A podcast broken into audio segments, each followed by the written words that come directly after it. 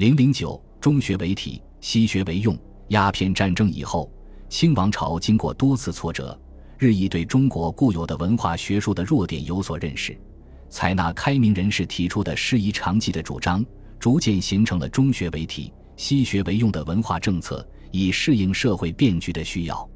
从一八六二年起，清政府在北京、上海、广州等地创办同文馆等洋务学堂，开设西学课程，学习外文和西方科技知识。培养办洋务的新式人才。一八七二年，又向美国派遣留学生。这些举措表明，清政府开始改变传统的一下之变传统观念和政策，对西方文化，主要是物质文化，表示有限的认同，并试图将其纳入中国传统文化的体系之中。清政府为适应变化了的客观形势，接受和采纳了中学为体、西学为用的主张。有限度地调整自己的文化政策，中体西用虽然是清政府在十九世纪后期奉行的一种文化政策，但它最初却是由一些思想开明的知识分子提出的。一八六一年，冯桂芬发表了《孝宾炉抗议》，提出了以中国之伦常名教为原本，复以诸国富强之术的口号，包含了中学为体、西学为用的基本意思。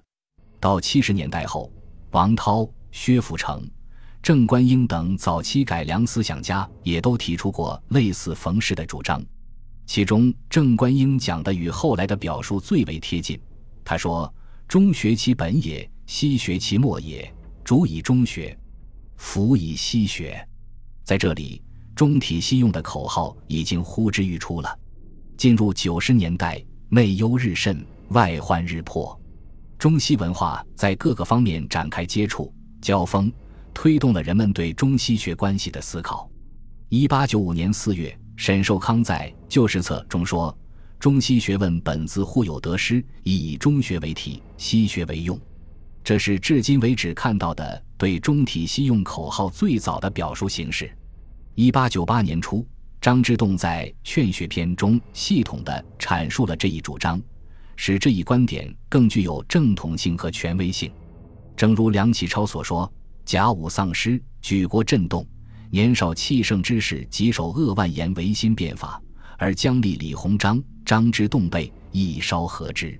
而其流行语，则有所谓中学为体，西学为用者。张之洞最乐道之，而举国以为至言。”一八九八年六月，光绪皇帝诏定国事，宣谕中外大小臣工，自王公至于士庶，各宜发愤为雄。以圣贤之学执其根本，兼博采西学知切实务者，实力讲求，以成通达即变之才。这样中体西用思想作为一种国家施政的政治原则而被宣示于天下。在后来的新政和预备立宪期间，中体西用作为清政府的施政原则和政策，屡屡出现在官方的上谕和奏折中，得到贯彻执行。中体西用作为清政府实行的一项重要的文化政策，其基本精神是吸收一些西方文化中的物质文明，为巩固中国的封建君主专制政治服务。这从表面看来似乎折中东西，不偏不倚。实际上，封建主义的中学是本体，居于主导地位；而资本主义的西学是器用，处于被支配地位，要为封建主义的本体服务。孙家鼐在《义父开办京师大学堂者》中说得十分清楚：今中国京师创立大学堂，自应以中学为主，西学为辅；中学为体，西学为用。中学有未备者，以西学补之；中学其失传者，以西学害之。以中学包罗西学，不能以西学凌驾中学，此是立学宗旨。在他看来，中西学的主从关系必须分清。不能有丝毫含糊。诚然，从一定的意义上讲，中体西用论是一个带有鲜明时代性的思想口号，在不同层次的社会群体中都有它的拥护者。洋务派赞同他，早期改良派也赞同他，戊戌维新派也打过他的旗号。但是，不同的人对他的理解大不相同。那么，清朝统治者对中体西用是怎样理解的呢？张之洞所写的《劝学篇》对此做了最好的诠释。张之洞的《劝学篇》公开出版于一八九八年四月。全书分内外篇，内篇九章，论中学为体，鼓吹物本，正人心，教中明纲；外篇十五章，论西学为用，主张在坚持中学为体的前提下，兴办各种洋务，推广西艺西学，进行一些局部性的改革。其中心思想是。封建纲常名教不能动摇，封建制度不能改革，中国的圣教是根本不能变动。西方资本主义国家的工艺器械则只能补无缺。他尤其反对西方资产阶级的民权说，声称：“故知君臣之纲，则民权之说不可行也；知父子之纲，则父子同罪免丧废嗣之说不可行也；知夫妇之纲。”则男女平权之说不可行也。他强调，讲西学要以中学为根底，这是不忘其祖，是之本。所以学者必先通经、考史以及涉猎子集。通经是为了明我中国先圣先师立教之旨，考史是为了使我中国历代之治乱、九州之风土，涉猎子集是为了通过中国之学术文章。在知本的基础上。然后则西学之可以补无缺者用之，西正之起无极者取之，这样才能有其益而无其害。这种说法与孙家鼐的观点是完全一致的。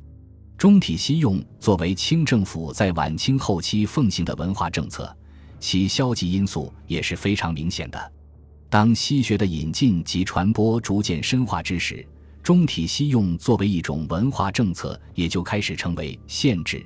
阻碍西方思想传播的障碍，一旦违背了洋务派只学习西方科学技术而不要西方政治思想的文化选择原则，那么他们宁可放弃西学为用，也要维持中学为体。一八八一年，洋务派撤回留学美国的学生就是明显的例证。当派往美国学习的学生们受到西方思想和生活方式的影响，在行为上背离了儒家的礼教之后。洋务派便和顽固派站到一起，对学生横加指责。他们说：“外洋风俗流弊多端，各学生富少如书，德行未坚，尚未能究彼技能，先已沾其恶习。即使竭力整顿，亦觉防范难周。”为了对学生进行思想防范，洋务派不等他们完成学业，便将他们统统撤回国内。至于在国内各种学习外语及科学技术的学堂中，洋务派更是以各种封建思想和规定，严格限制学生的思想与行动自由。